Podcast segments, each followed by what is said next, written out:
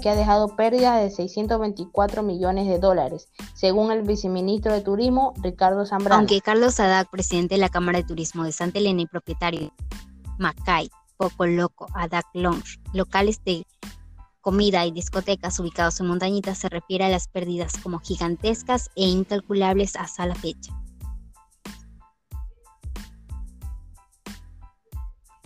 Las comunas más afectadas son Montañita, Olón, Las Núñez, La Entrada, San Pedro, Libertador Bolívar, San Antonio y Cadeate.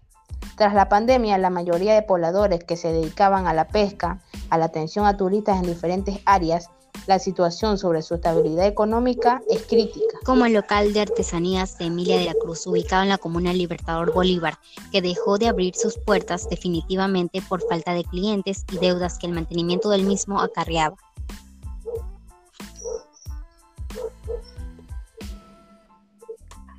Uno de los hoteles emblemáticos en cerrar sus puertas con despidos progresivos fue el Barcelo Colón Miramar, con sucursal en la comuna Las Núñez y su principal en Salinas. Además, en redes sociales como el grupo Mi Casa Travi Bienes Raíces se pueden encontrar diversas fotos del restaurante, hoteles, locales, de celulares, entre otros, a la venta, con una peculiar nota que dice precio remate, precio COVID.